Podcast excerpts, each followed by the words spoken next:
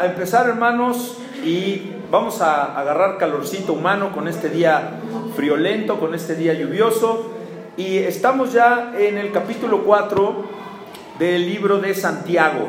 A ver, ya lo hemos platicado varias ocasiones y recuerde que los miércoles son clases, son exposiciones, puede usted participar. Si tiene usted alguna pregunta, se la guarda y luego la responde en su casa. No, no es cierto, nos la puede preguntar. ¿Quién fue Santiago, el que escribió este libro? Acuérdese, ¿quién fue? No se vale que usted diga, Polo? Amén, amén.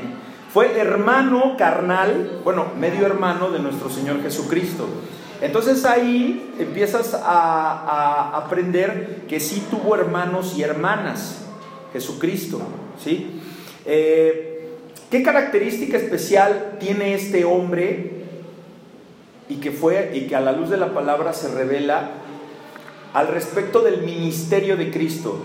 Santiago creía en su hermano Jesús como Dios? No, siempre lo rechazó. Por eso te debe de quedar la tranquilidad de que te vas a morir tal vez, bueno, definitivamente te vas a morir, pero tal vez te vas a morir y tus hijos no acepten a Dios. Pero no te preocupes, porque lo he dicho varias veces, te van a estar echando, hermano, la última palada de tierra después de haberlos sacado, porque, ah, ¿cómo son los hijos? Y malos ingratos, te odian, se rebelan, te echan tantas habladas y hasta te dicen, ojalá te mueras. Y el día que se mueren, yo los he visto que se quieren aventar al hoyo. Son los que más chillan, son los que más show hacen, ¿no? Entonces aquí pues él igual, hasta que su hermano Jesucristo, su medio hermano, murió, aceptó y pues bueno, quedó registrado su, conocimiento en este libro de Santiago. Y yo les quiero compartir un dato que también ya se los había comentado en un principio, ah, en alguna ocasión, que Santiago no se llama Santiago. Ah, ¿verdad? Santiago se llama Tiago. Tiago. Lo que pasa es que es santo. Entonces es Santiago. Eso es un dato que es importante que sepamos porque las escrituras las tenemos que entender y muchas veces si no la entiendes te puedes ir al original hebreo y es ahí en la Biblia del oso, ahí lo, lo pueden encontrar. Pero en otra ocasión profundizaremos al respecto de la familia de nuestro Señor Jesucristo. El título del mensaje de hoy, del estudio de hoy, no se llama La amistad con el mundo, como dice el título del, capítulo, no se llama El origen de las guerras, porque hemos predicado mucho al respecto. El día de hoy, este estudio, hermanos, lleva por nombre Adulterio en contra de Dios. Adulterio en contra de Dios quienes han pasado por una situación eh, de adulterio deben de saber que es un golpe muy fuerte a la confianza, porque quien tú crees que es, resulta que no es. Y, y quien ha sido el activo en esa circunstancia, o sea que ha sido el adúltero, eh, lleva un dolor muy grande en su corazón porque hay veces que hasta ciertamente se llega a enamorar de las dos personas, entonces tiene un corazón dividido. Y es muy, o sea, yo no sé quién sufre más, porque tú puedes decir, pues es que al que le cometen adulterio sufre más, yo creo que el adúltero, si tú no has sido adúltero o adúltera, pues no lo vas a saber, pero quienes hemos pasado por eso, Créeme que es algo terrible, que te mata, que te mata eh, la incertidumbre de que tu corazón está dividido, porque amas a las dos o a las tres o a veces a las cuatro mujeres con las que estás. Bueno, pongo ese ejemplo para que ahora aterricemos al tema. Imagínate ese dolor tanto del adúltero como al que le cometen adulterio pero en contra de Dios. Aquí el pasivo va a ser Dios. Porque nunca, nunca de los nunca va a ser Dios el elemento activo. Él nunca va a ser el adúltero, porque Dios no es hombre para mentir. Y el adulterio se basa en la mentira. Entonces, vamos a darle lectura a la palabra de Dios y dice así. Vamos a ponernos de pie, es una lectura muy, muy corta y les voy a suplicar que ponga mucha atención. Vamos a leer del versículo 1 al versículo 10. Y dice así la bendita y santa palabra de Dios, en el nombre del Padre y del Hijo y del Espíritu Santo. ¿De dónde vienen las guerras y los pleitos entre vosotros? No es de vuestras pasiones, las cuales combaten en vuestros miembros. Codiciáis y no tenéis. Matáis y ardéis de envidia. Y no podéis alcanzar. Combatís y lucháis. Pero no tenéis lo que deseáis, porque no pedís. Pedís y no recibís porque pedís mal para gastar en vuestros deleites. Oh almas adúlteras, ¿no sabéis que la enemistad del mundo es enemistad contra Dios? Cualquiera pues que quiera ser amigo del mundo, se constituye enemigo de Dios. ¿O pensáis que, que la escritura dice en vano? el Espíritu que Él ha hecho morar en nosotros nos anhela celosamente, pero Él da mayor gracia. Por esto dice, Dios resiste a los soberbios y da gracia a los humildes. Someteos pues a Dios, resistid al diablo y huirá de vosotros. Acercaos a Dios y Él se acercará a vosotros. Pecadores, limpiad las manos y vosotros, los de doble ánimo, purificad vuestros corazones. Afligíos y lamentad y llorad. Vuestra risa se convierta en lloro y vuestro gozo en tristeza. Humillaos delante del Señor y Él os exaltará. Padre nuestro que estás en el cielo, santificado es tu nombre. Hágase, Señor, tu voluntad este día lluvioso como los días secos, aquí en la tierra como en el cielo, porque Señor Santo, Señor perfecto, ¿qué habremos de recibir? Nada más lo bueno. ¿Y qué habremos de venirnos a congregar? Nada más cuando no llueve y cuando llueve no. Permite, Padre bueno, que este que habla aquí al frente pueda alcanzar a cubrirse y a esconderse totalmente detrás de tu cruz, Jesús, para que sea tu mensaje y no el hombre que hable a los corazones de esta hermosa congregación valientes a los pies de Cristo. Te lo pedimos en el nombre de tu Hijo Jesús. Amén. Tomen asiento, amados hermanos. Imagen 1, por favor. Pleito entre las partes, bronca, groserías, distensión. ¿Tú crees que no afectas a otra persona? Por supuesto que afecta siempre. Para que haya una pelea, ¿cuántos necesitas? Con uno no empieza, ¿eh? Ya después tres o cuatro ya se te juntan, ¿verdad?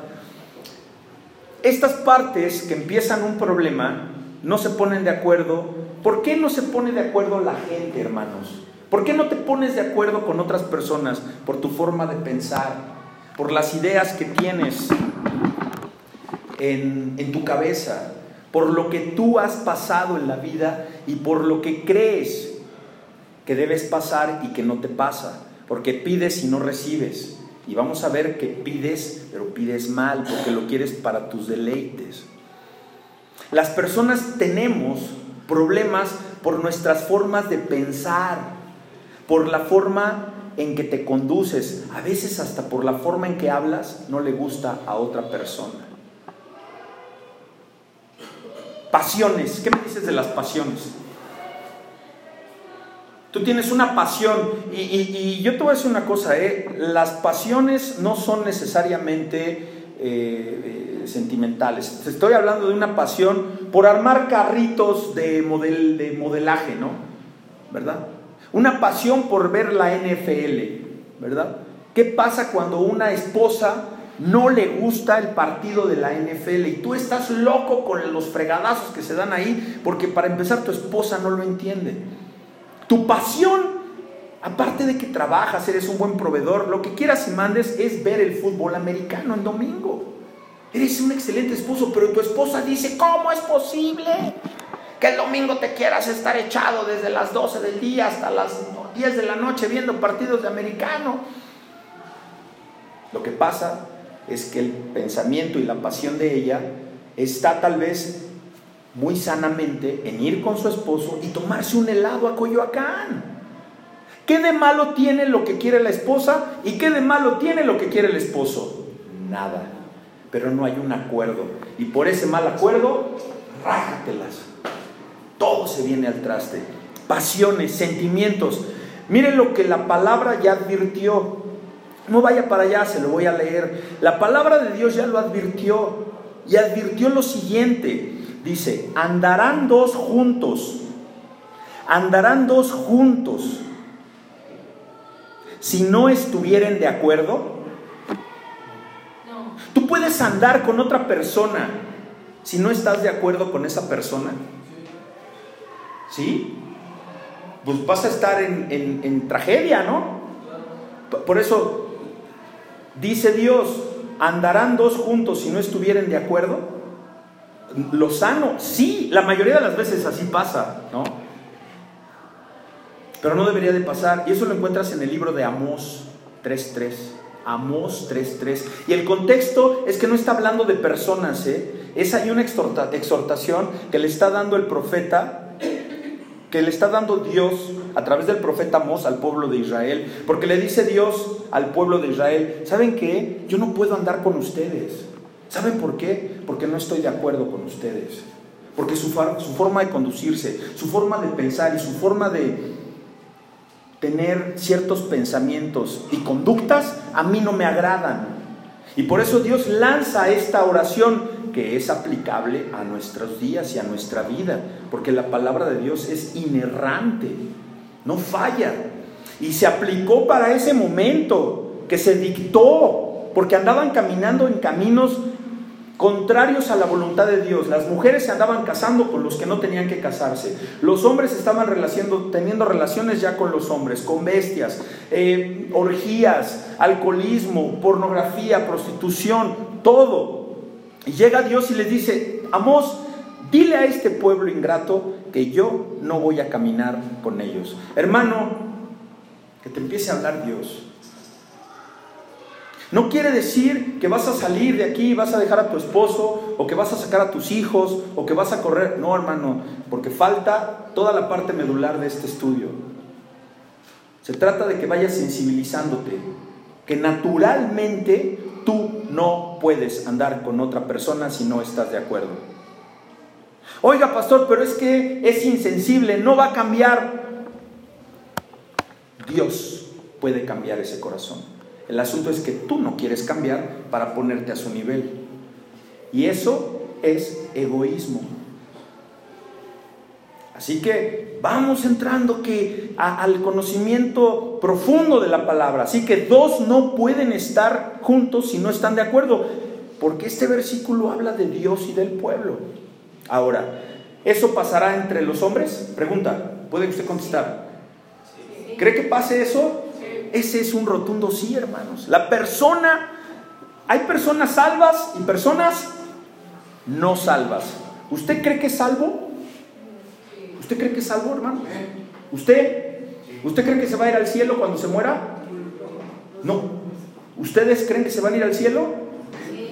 Bonnie, allá atrás. Claro. A mí me preguntó ayer, antier, en una reunión, una persona, me dice, ¿y tú a dónde crees que te vas a ir al cielo? Mira, así me... ¿Tú a dónde crees que te vas a ir cuando te mueras? Así me salió, yo me voy a ir al cielo. ¿Ah, sí? ¿Y que no eres pecador? Y les puse la analogía que usé ayer. Claro que soy pecador, pero ¿sabes qué? Ya no practico el pecado. A ver, hermano, a mí me hace ser futbolista el hecho de que yo voy caminando, saliendo del metro aquí en la chocolatera, y que a un niño se le va la pelota y llega a mi pie y que yo me acuerdo cómo la chutaba Blanco y que le haga yo así y me salga un chanfle así bien suave y que le caiga las manos del portero, ¿eso me hace ser futbolista? Eso me hace saber patear una pelota. Así es el pecado en tu vida. Tú pecas y sabes pecar, pero ¿practicas el pecado? Ya no. ¿Usted practica el pecado? Si dices que no, yo me atrevo a decir yo, ¿eh? Porque, y miren que me hago para acá porque no voy a caer un rayo ahí. Sí, hermano, porque acuérdate cómo les fue a los que hablaban puras sandeces. Me hago para acá, yo, yo en lo personal, Héctor Lebrun, piensa que si tú dejaste de practicar el pecado y aceptaste a Cristo como tu Salvador, tú eres salvo. Ahora sí ya me paso para acá.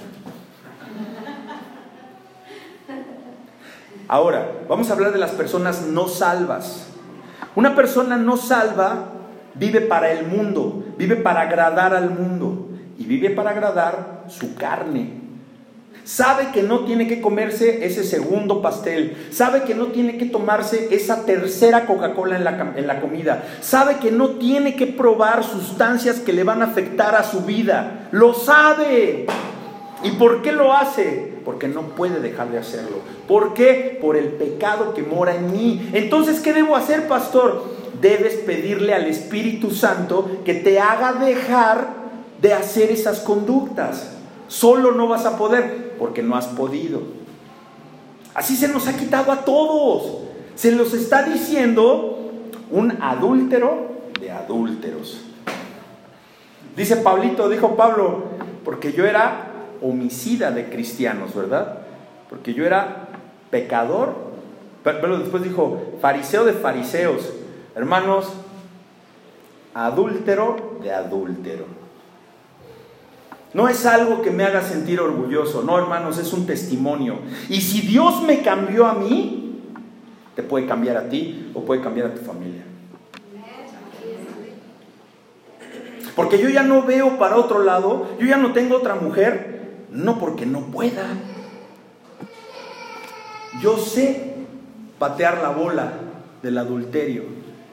Podría saber el tema de las drogas, podría, pero ese no fue mi talón de Aquiles. yo sé hacerlo, pero lo practico, ya no. ¿Por qué? Porque hubo una fuerza externa a mí que me dijo, Héctor, ya no te vayas con las chavas de la onda.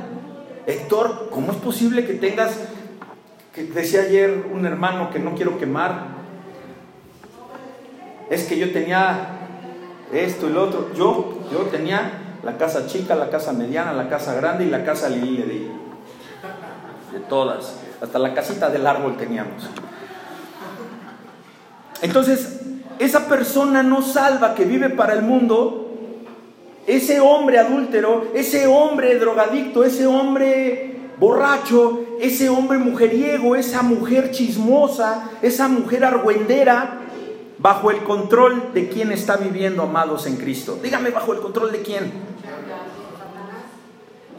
¿Sabe qué es lo, lo, impactante? Que lo decimos con tanta naturalidad que no nos vemos la cola. Puede sí, está dominado por Satanás, y sí. Mari, la del basurero, Mari, Mari de ahí, Mari chiquita, ya me la voy a jalar. Ayer ya, me, ya le di trabajo a Mari. Ya, le, ya empleé a Mari. Mira, ¿qué pasó, pastor?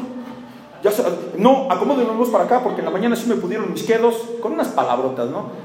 Pero no, póngamelo aquí. Mari, te vas a mojar. No, no, no, es que se sentía útil la Mari cuidándonos el coche ayer.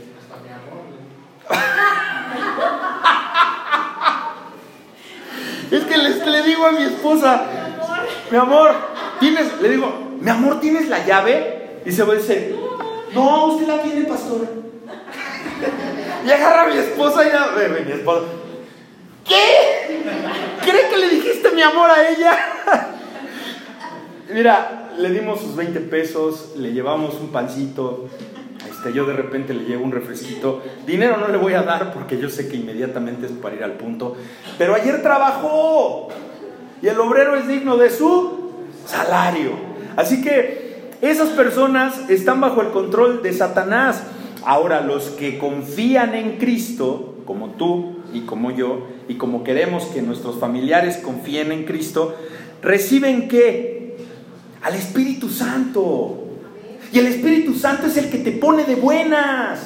El Espíritu Santo es el que te dice, caramba, está cayendo un diluvio, pero no me importa, me voy a mojar porque ya necesito, necesito esa palabra, necesito. Imagínese usted que viene mojándose, que viene batallándole y venga el pastor, no hermanos, pues es que mire, yo estoy en tribulación porque pues mi hijo, pues tengo unas broncas bien gruesas y pues yo les pido que oremos todos. A eso vine. Usted viene a recibir palabra de Dios. Porque el que se pare aquí no le viene a predicar a zombies, que a veces vienen como zombies. Viene a el, el que viene aquí viene a predicar de parte de alguien. A nosotros nos manda Dios a predicarle. ¿A quién? A Él mismo. Porque predicas de parte de Dios y para Él. Ustedes son Cristos ahí sentados. Y nuevamente, esas sillas son para el domingo. Porque Dios pelea nuestras batallas. ¿Sí o no, compañera? ¿Sí o no que Dios nos pelea nuestras batallas? Mira, sin meter las manos. ¿Verdad? Ya me enteré de todo el asunto ahí que traen. Chido, ¿eh? Se vio bien, hermana. Bien, como una hija de Dios contestando. Me platicó el pueblo ayer. Gloria a Dios. Y, van a ver qué mejoras hay aquí. Y aquí los vamos a tener hasta los que se llenan hoy la boca de decir, ¿y por qué llegaron los cristianos aquí? Pues porque están pagando, son sos. Por eso. Yo le dije hoy en la mañana a, a una señora, señora, ahora la verdad, qué mala onda que nos cobran. No necesitamos que nos den gratis, ¿eh?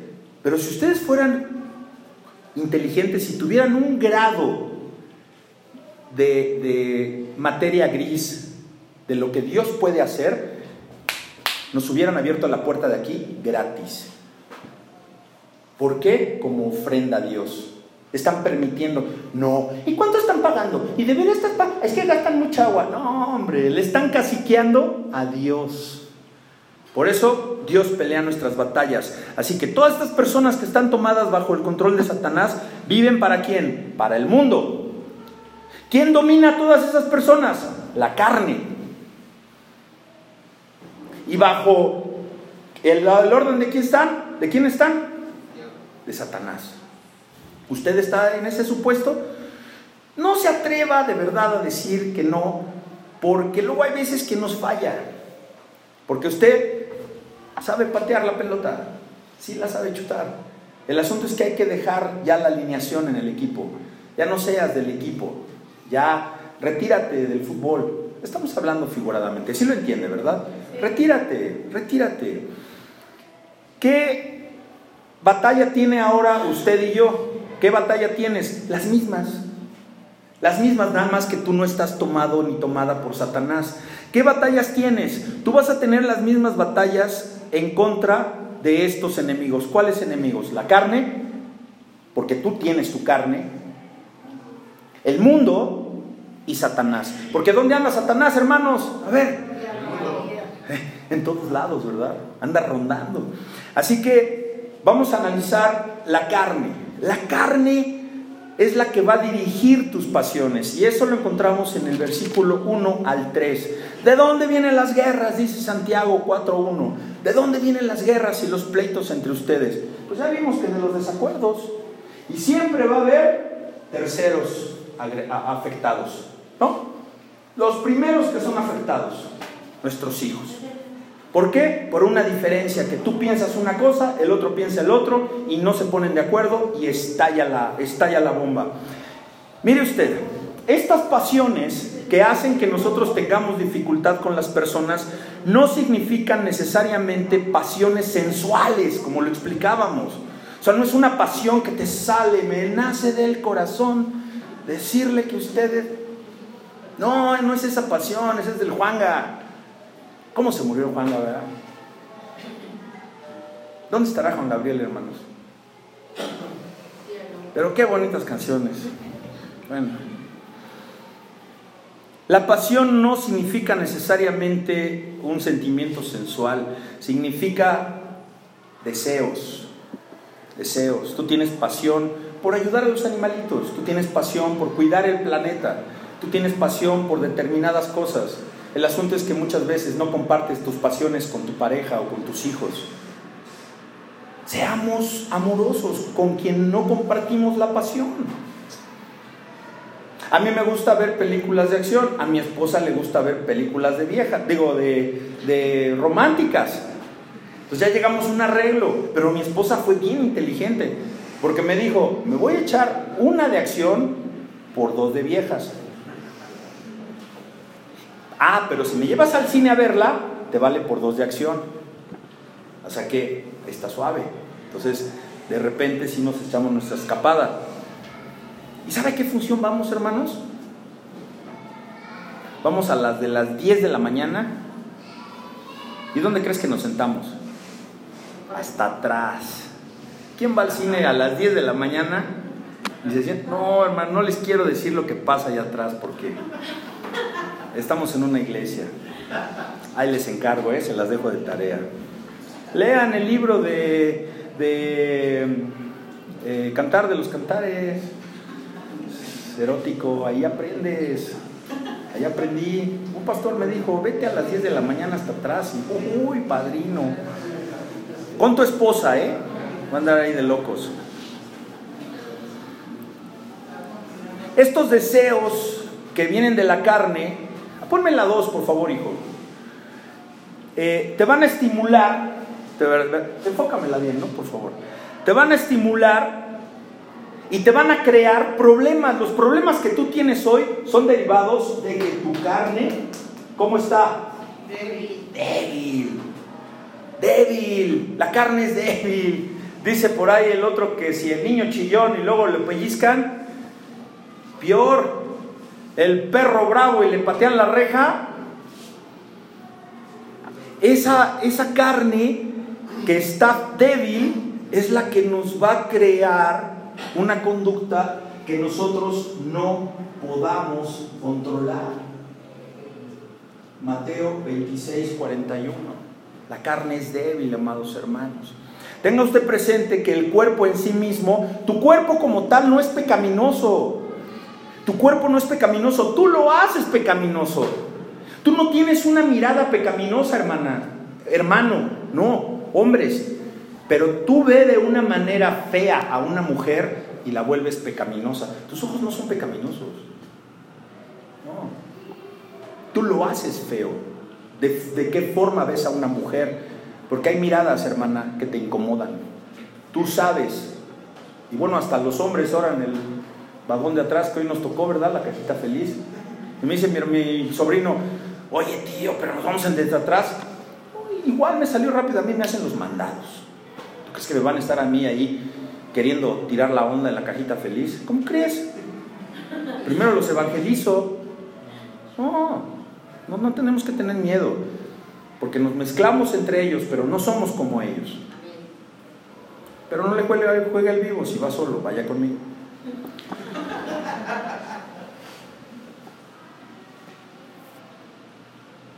Esta naturaleza que tenemos ya caída es la que va a controlar tu cuerpo. Esta carne débil, esta carne flaca espiritualmente, que no come escritura, que no come Biblia, que no come alabanza, que no se congrega, mira, se va debilitando, se va debilitando. Y cuando era un New York, cuando era un ribeye, cuando era un tibón, se convierte en un bistec de suela de zapato. Horrible. En eso estás convertido cuando no te alimentas de la palabra de Dios. Eres un bistec débil. La naturaleza caída es la que controla el cuerpo, hermano. Es la que te va a controlar y la que es pecaminosa. La carne no, es tu naturaleza caída, apartada de Dios. ¿Qué es la carne? La carne es la naturaleza humana Tu naturaleza, tu esencia humana, pero separada de Dios. Si tú estás separado de Dios, vas a pecar, porque tu carne va a estar débil. Ahora, ¿qué es el mundo? Porque estamos hablando de nuestros tres enemigos, la carne, el mundo y Satanás. Ya vimos qué es la carne. La carne es la naturaleza humana separada del, de Dios. ¿Qué es el mundo? Es la sociedad, el, entorno donde tú vives, separado de Dios. Ese es el mundo. Y dices, es que yo cuando andaba en el mundo, sí, cuando andabas en esa sociedad pecaminosa, te contaminabas. Por eso, júntate con gente que te alimente el espíritu. Les voy a explicar que vayamos al libro de Romanos 8, por favor. Romanos 8:5.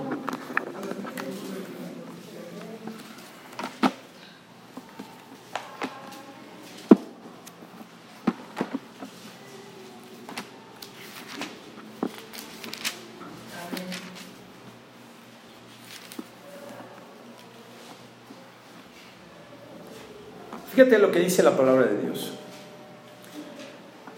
Porque los que son de la carne piensan en cosas de la carne. O sea, tú no te imagines que vas a andar viendo películas con imágenes que no son apropiadas y no vas a querer actuar así. Tú te, conviertes en lo que ves. Si han escuchado ese dicho, y ojo hermanos, hermanas, que tú eres lo que comes. Si tú comes gorditas de chicharrón, volteate a ver un espejo. En la mañana, hermano, eres una gordita de chicharrón. No, hermano, con patas y con brazos y con gorra de los valientes de los pies de Cristo. Porque lo que son, lo, porque lo que son porque los que son de la carne piensan en las cosas de la carne, pero los que son del Espíritu, en las cosas del Espíritu. Los que son del Espíritu, en las cosas del Espíritu. Les voy a compartir ese mismo versículo en la Biblia de eh, versión, la Biblia hispanoamericana. Está bien interesante, dice, los que viven entregados a sus desórdenes, los que viven entregados a... Aquí ya estoy parafraseando, ¿eh? Los que viven entregados a sus desordenados apetitos, así dice la palabra de Dios, ¿eh? Desordenados apetitos. Tú tienes un apetito desordenado por, por sustancias, por... Eh, eh no sé, videojuegos, por droga, por chisme, por novelas, por alcohol, por no trabajar, por dormir. Se preocupan, dice la palabra de Dios, se preocupan de satisfacer esos apetitos. Tú vas a querer seguir satisfaciendo esos apetitos. Por eso el que come pan no puede dejar de comer pan. Hasta que un día dice, hoy no voy a comer pan y mañana tampoco y pasado mañana tampoco. Porque si no dejas de comer pan un día, no vas a poder dejar de comer pan en toda tu vida y se te va a hacer un cerebro de pan. Y no estoy cotorreando, hay un libro muy interesante que lo pueden bajar en PDF que se llama Cerebro de Pan. ¿Quieres no tener Alzheimer cuando seas viejito? Deja de comer tu pancito en la noche y tu café, porque te va a dar Alzheimer. Lean el libro, lean el libro. Nada más cómense un pan los días de devocional, los martes allá con la hermana Leonor. Y dice, en cambio, los que viven según el Espíritu se preocupan de hacer lo que es propio del Espíritu. ¿Tú qué quieres hacer, hermano? ¿Lo que es propio del Espíritu o lo que es propio de la carne? Evidentemente lo que es propio del Espíritu, pero no vas a poder si tú no tienes una mezcla del Espíritu de Dios con tu Espíritu. ¿Y cómo lo obtengo? Pidiéndolo. Así, con sinceridad, decirle, Señor, Provéeme de tu Espíritu Santo para yo poder cambiar, para yo poder tener convicción de hacer y de no hacer. Tú lo puedes pedir al Señor. Segundo, eh, eh, enemigo, el mundo, 4 y 5 de, 4 y 5 de Santiago, dice, oh almas adúlteras, ahí te encargo, viene ahí, nos pega a todos los que caminábamos por ese camino del el adulterio, oh almas adúlteras, pero ya no les voy a dar, ni a mí me voy a dar, vamos a hablar del adulterio por Dios, es que cuando empezamos hubo fuerte hermano. El adulterio espiritual, hermano, es cuando tú asimilas y sientes en tu corazón que estás casado con Cristo y sin embargo amas el mundo. ¿Cómo puede decir que digas que eres cristiano, que amas a Dios y estás destruyendo tu cuerpo? Eso no es cierto. No puedes hacerlo. Te estás acabando, estás siendo incongruente.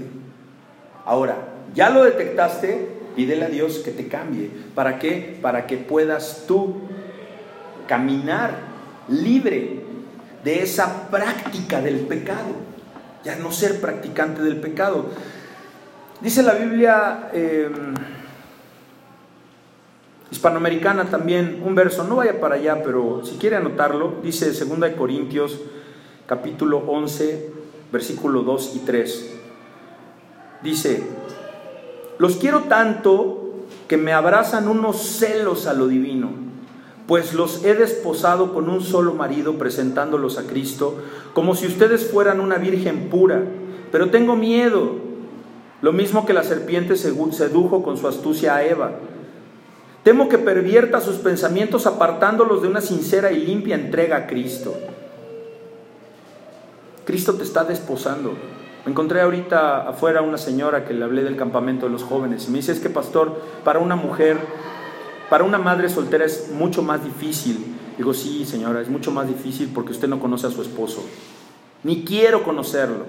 No, es que se llama Cristo su esposo. usted podría tener un esposo que se llama Cristo, pero no lo sabe. Porque Cristo ama a esas madres solteras.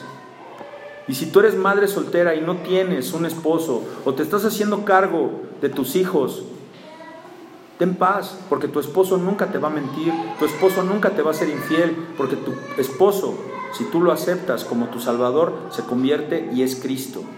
Es Cristo y Él te va a cuidar. Y Él te va a guardar. Ahora, esposo, esposo, estate de acuerdo a los mandatos de Dios para que ustedes sean una familia bajo esa luz de Cristo. Porque somos la esposa nosotros, la iglesia somos la esposa de Cristo y Él va a venir por su iglesia, hermanos. Tú descansa, descansa en esa promesa. Cuando, cuando Dios llama en el Antiguo Testamento adulterio a la idolatría de Israel, ¿por qué? ¿No te acuerdas del, del becerro de oro? Ayer platicábamos en el estudio, bien interesante se puso. Le dice el pueblo a Aarón, haznos un becerro de oro, haznos un, haznos un ídolo, porque el hombre que nos sacó de Egipto ya no está. ¡Wow! Es como si entonces usted se pone a pensar, es que no vinieron los hermanos, ¿qué va a pasar, pastor? Nos van a correr de la iglesia porque no están los hermanos que nos trajeron aquí. ¿Quién nos trajo aquí? Dios. Dios nos trajo aquí. ¿Y quién nos saca de aquí? Dios. Y estos malvados se olvidaron pronto de que Dios los había sacado de Israel y por eso se crearon un ídolo. ¿Tienes ídolos? Muchos tenemos ídolos. ¿Y sabes qué es lo peor? Que no son los que ya rompimos o los que era el San Juditas o el que era el que teníamos el Santito. No, muchas veces nuestros ídolos son nuestros hijos nuestros esposos, nuestros trabajos, nuestras posesiones, tu anillo que no te quitas porque es el de la buena suerte. Tenemos ídolos que nos hemos creado por miedo, por no rendirnos, por no ser fieles, fieles a tu esposo, fieles al que te desposó. Estamos cometiendo adulterio. ¿Con quién? Con esos ídolos. Esa es la parte esa es la parte que, podemos nosotros ir cambiando. ¿Con qué? Con el poder del Espíritu Santo. Estos ídolos te han robado la devoción a Dios. el ídolo de la televisión, el, ídolo eh, de la holgazanería, el ídolo del Face, el ídolo del Face. Horas puedes pasarte en el Facebook. ¿Cómo pueden los cristianos tener amistad con el mundo cuando, cuando han sido llamados a salir de él? Vamos a ver, hermanos, que Dios no nos deja una carga. Dios no te deja una carga. No te va a dejar nada que no puedas soportar, porque Él mismo nos va a ayudar a entender por qué nos odia tanto el mundo, por qué nos odia tanto Satanás. Y recordemos nuevamente que el mundo es la sociedad humana separada de Dios y cercana a Satanás. El mundo es el que permite que un niño de 11 o 12 años venga a una iglesia por primera o segunda vez y se sepa así, completito el título de cuatro canciones de Maluma y que no sepa un versículo de la Biblia. ¿Por qué? Porque el mundo ya lo agarró. Lo había agarrado, pero ahorita lo va a soltar porque ya está congregándose aquí el chamaco y los vamos a mandar a los campamentos. Juan 15, 18 dice, si el mundo os aborrece, si, si tú tienes problema con la gente de tu alrededor, si tú tienes bronca en tu familia, si tú tienes problemas por tu manera de ser, que ahora ya cambiaste, alégrate hermano, porque esto, esto te toca. Si el mundo te aborrece, sabed que a mí me ha aborrecido antes que a vosotros, dijo Jesús. Si fueras del mundo, o sea, si fueras como ellos, pues te van a recibir. Y dice la palabra, si fuerais del mundo, el mundo amaría lo suyo. ¿Tendrías bronca con ellos? Pues no, porque eres igual de mafufo, eres igual de chismoso, eres igual de mujeriego, eres igual de tranza, que los tranzas con lo que estás. Pero si tú eres diferente, ya no le perteneces al mundo. Por eso, cuando tengas esos conflictos, alégrate porque entonces sí le estás agradando, agradando a Dios y le estás desagradando al que mueve el mundo, que es Satanás. Y el mundo amaría lo suyo, dice la palabra. Pero porque no sois del mundo, antes yo los escogí del mundo, por eso el mundo os aborrece. Por eso le caes gordas a las personas. Por eso. Porque ya no eres como ellos y te van a, te van a rechazar. Pero aquí tienes una familia. Aquí somos hermanos. Veme como tu tío, ve como una prima, ve como un sobrino, ve como una abuelita, ve como un abuelito. Estamos en un mismo sentir porque somos el mismo cuerpo. Una persona no salva, una persona que no está salva, vive para el mundo y la carne. Mira, una persona que no es cristiano vive para agradar al mundo. Vive según sus deseos de la carne y vive de acuerdo a lo que el diablo lo manda. Porque el diablo te manda a que pelees, a que pelees, a que pelees. Y nunca el diablo se va a quedar callado. Porque el diablo es el rey de la necedad. El rey de los aferrados. Así que los que confían en Cristo van a recibir el Espíritu Santo y tienen una nueva naturaleza. Tú vas a tener una nueva naturaleza. Y esa nueva naturaleza va a hacer que te apartes. Ya no eres de la familia del diablo, ya no practicas el pecado. Ahora, tú ya como cristiano tienes una batalla. Y esa batalla va a seguir siendo contra la carne, contra el mundo y contra Satanás. Pero vas a estar armado. Ponme por favor la imagen número 3, por favor. El tercer enemigo del cristiano? El diablo. El diablo es el papito chulo de los holgazanes, de la soberbia. Enfócamela bien, hijo, por favor, para que veamos bien. No, no, no, no. A la chica, pero enfócale arriba el foco. Ciérrale, ciérrale para que se vea bien. La gula, aquí en la gula Tú puedes hablar de alcoholismo, drogadicción y de todas esas cuestiones horribles. Lujuria, el enojo, la ira, la avaricia y la envidia. Los cristianos que viven para el mundo y para la carne, ¿sabes cómo se tornan? Tú sabes, puedes ver una persona que, está en, en una circunstancia de ser tomado por Satanás. ¿Sabes cómo son? Número uno, orgullosos. Soberbia, la lujuria, la avaricia, la envidia. Y no les puedes decir mi alma porque se te avientan a la yugular y más si son tus hijos. Y al ser orgullosos, el diablo se aprovecha de ese sentimiento para echarnos a pelear con ellos. ¿Sí o no, hermanos? Tú date cuenta cómo es la persona que tiene esa naturaleza. Son orgullosos, son soberbios. ¿Sabes qué? Son sentidos. Ah, cómo son sensibles esos hermanitos. No les puedes decir mi alma porque se te van de la iglesia. Y no nomás se te van, se van hablando. Uy, es que el pastor, uy, es que la hermana, uy, es que esto. ¿Por qué? Porque son muy enojones o porque son envidiosos o porque son soberbios.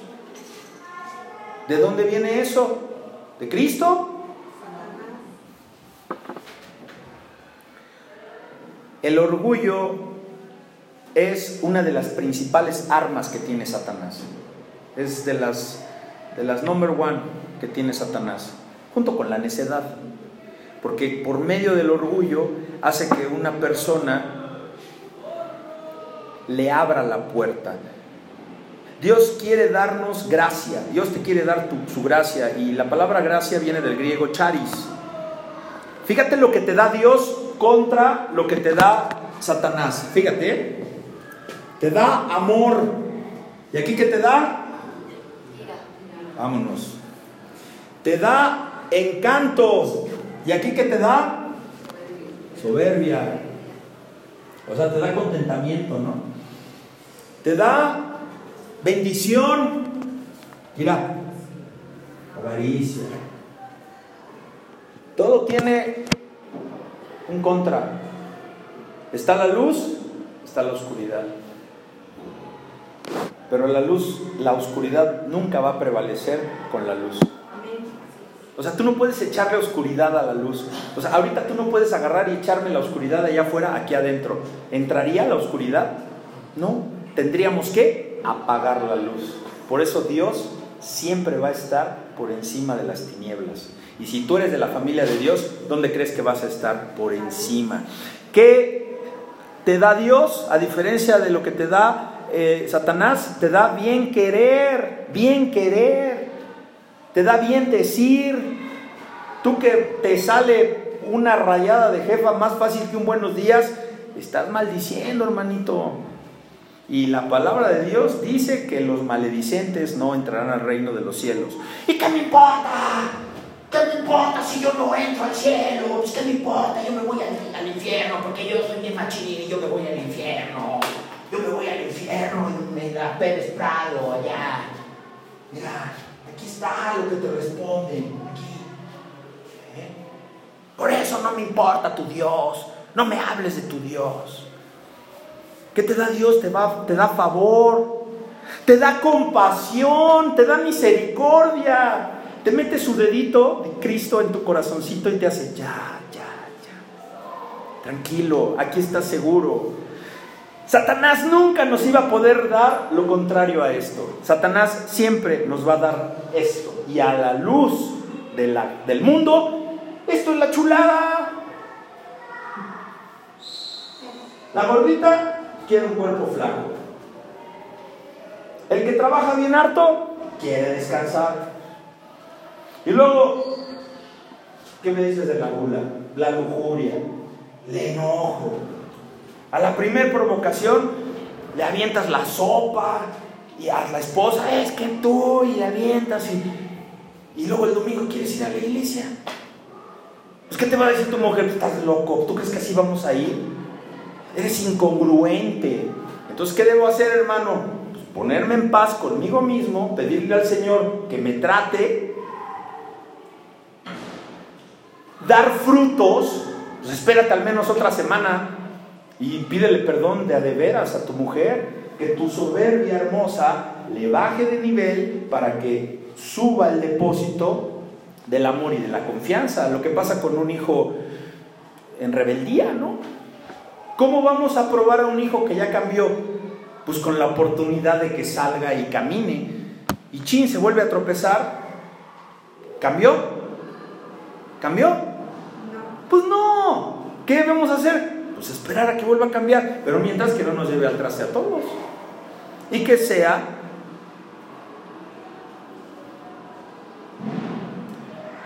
uh, que sea no consciente, fíjate que no puede ser consciente de sus consecuencias, sino que sea víctima de sus propias consecuencias. Sí, que sea víctima de sus propias consecuencias, que sea que, sepa lo que la paga del pecado es, que es la muerte, que al holgazán que no coma. Eso es. Pero a veces nos toca el corazón nos toca el corazón y caemos en una situación de pero pobrecito, ¿cómo voy a echar a mi hija a la calle? ¿Cómo pobre voy a hacer? Dios, Dios quiere transformarnos. El cristiano debe usar la palabra de Dios para resistir a Satanás, si no, no vas a poder. Tú le pides ayuda a Dios, pero Dios no puede ayudarte si tú eres orgulloso. Si tú eres un cristiano de hueso colorado, si tú eres un cristiano bien devoto, bien recto en tus ofrendas, bien recto en tu devocional, bien recto en ir a la iglesia, bien bonita te salen las de Jesús Adrián Romero, pero eres orgulloso, Dios no va a operar en ti. ¿Por qué? Porque Él rehúsa. ¿A quién? A los soberbios. Lo dice la palabra. ¿No te gustó?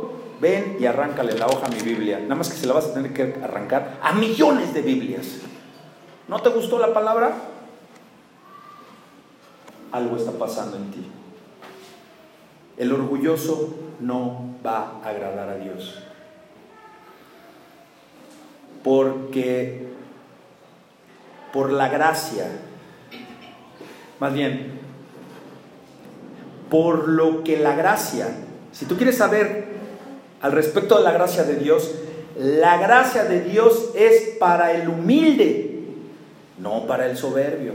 ¿Tú quieres gracia de Dios? ¿Tú quieres que las cosas te salgan bien? Sí, yo quiero tener prosperidad, yo quiero salir de perico, perro. Estás en el lugar equivocado. Yo te voy a explicar que te retires. Porque aquí te voy a decir que si tú quieres eso, tú quieres cosas del mundo. Tú vas a dejar de ser orgulloso, vas a dejar de ser soberbio, vas a dejar de actuar conforme a estas conductas para alcanzar tu salvación perfecta. Y que una vez que estés en la presencia de Dios, tengas tus coronas. Y todo lo demás, lo que quieres en el mundo, ¿cómo va a venir? Por añadidura. Por añadidura. Así que Tú dejas ese pensamiento. La gracia de Dios es para el humilde, no para el arrogante ni para el que se la pasa quejándose. Ah, porque como habemos hermanitos que se la pasan quejes y quejes y quejes. ¿Sabe qué? Ese es igual que canta la de José José en el infierno a su manera. Te la pasas quejando. ¿Usted cree cómo, van a estar esas almas ahí en el infierno, en el lago de azufre? ¡Ay, ay, ay! ya te estás quejando desde ahorita. Déjate de quejar. ¿Te duele? Sóbate. ¿No tienes? Pídele a Dios que te dé. Acércate a los hermanos, pero en una necesidad extrema de que no tengas donde vivir, que no tengas que comer y que no tengas una ropa seca.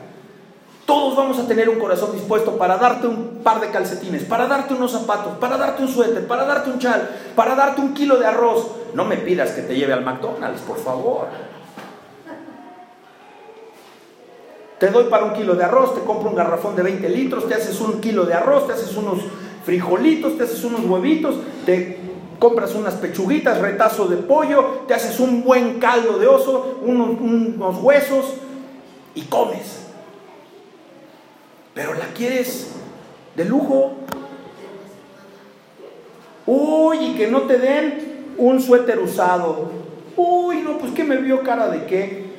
pues es que es una ofrenda. Pues o sea, y pasa en todos los ambientes, hermanos. Debemos primero someternos a quién? ¿A la carne? Ponme la cuatro, por favor. Debemos someternos a Dios. Debemos someternos al que nos creó y debemos de tener una confianza, porque si no te va a pasar lo que este amigo, o sea, solamente que fuera Michael Jordan alcanzaría a llegar acá. Seguramente este hombre va a caer. El puente de tu vida, el puente de mi vida, hermano santo de Dios, sal de aquí sabiendo que está incompleto. Le falta una parte al puente. Te vas a caer. Te vas a despedazar como te has despedazado tantas veces. Pero Dios en su gracia, en su poder, te ha rescatado. Y hoy estás aquí, o estás escuchando este mensaje en tu casa, o en la cárcel, o en otro país. Hoy Dios te está hablando. Primero debes someterte a Dios, luego vas a poder resistir, ¿qué? Las acechanzas del demonio. Es importante, ponme la siguiente por favor, hijo. Es importante que tú dejes todo, que tú saques, amplíame esta, hijo, hijo por favor, que tú saques, ¿qué? Tus trofeos, tus medallas, tus cosas, tus posesiones. ¿Para qué? Para que tú aspires tu salvación, para que tú aspires que las personas se salven, que si tú vienes a la iglesia es porque vas a dar un testimonio de que aunque llegaste como perro mojado de cuando andan todos los perros lanudos, así llegamos luego a las iglesias. Sí, te vas a enfermar un día, dos días, pero a ver por qué no les dio pulmonía de la mojadota que se dieron el miércoles. Porque vinieron a alabar al Señor. Por eso. Y por eso a sus niños Dios los va a guardar y los va a bendecir. Lléguelo a bañar con agüita caliente. Échale su friega de alcohol. Póngale tomillo. Póngale algo bonito. Póngale Big Rub y pídale al Señor que los fortalezca porque usted vino a servir al Señor, porque vino a aprender de la palabra de Dios. Es importante, amados hermanos, que nosotros los cristianos nos autoexaminemos para ver si alguno de los enemigos que vimos en la gráfica anterior está presente en nuestra vida o ya lo, ya lo derrotaste, porque puede ser que tú ya venciste la flojera, porque puede, puede ser que tú ya venciste la lujuria, gloria a Dios, pero ya venciste a los demás o te está venciendo. Sal, sal con esa motivación, sal con ese ánimo de querer más a Dios en tu vida de darle tú más a Dios, porque de esa manera tú vas a recibir de Dios. Enemigos. ¿Cuáles enemigos entonces fueron, hermanos?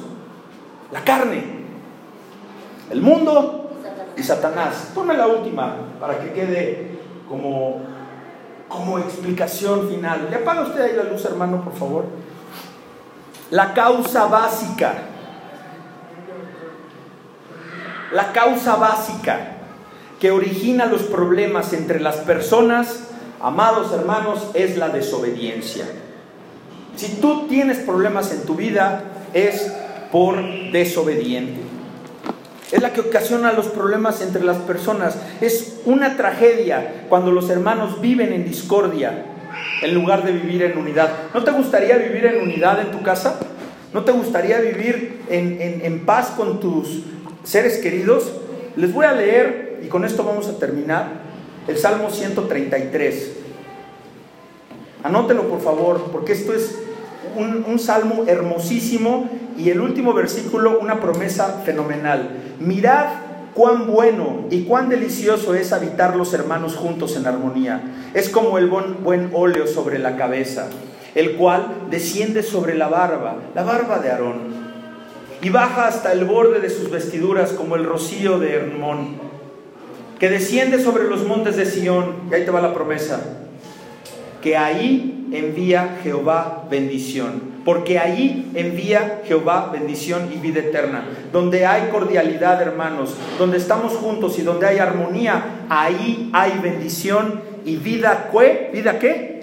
Eterna. Este es tu puente, hermano, la cruz. Si tú no pones a la cruz, tú te vas a caer al vacío. Oremos, amados hermanos. Gracias, Padre bueno. Gracias, Señor, por tu palabra.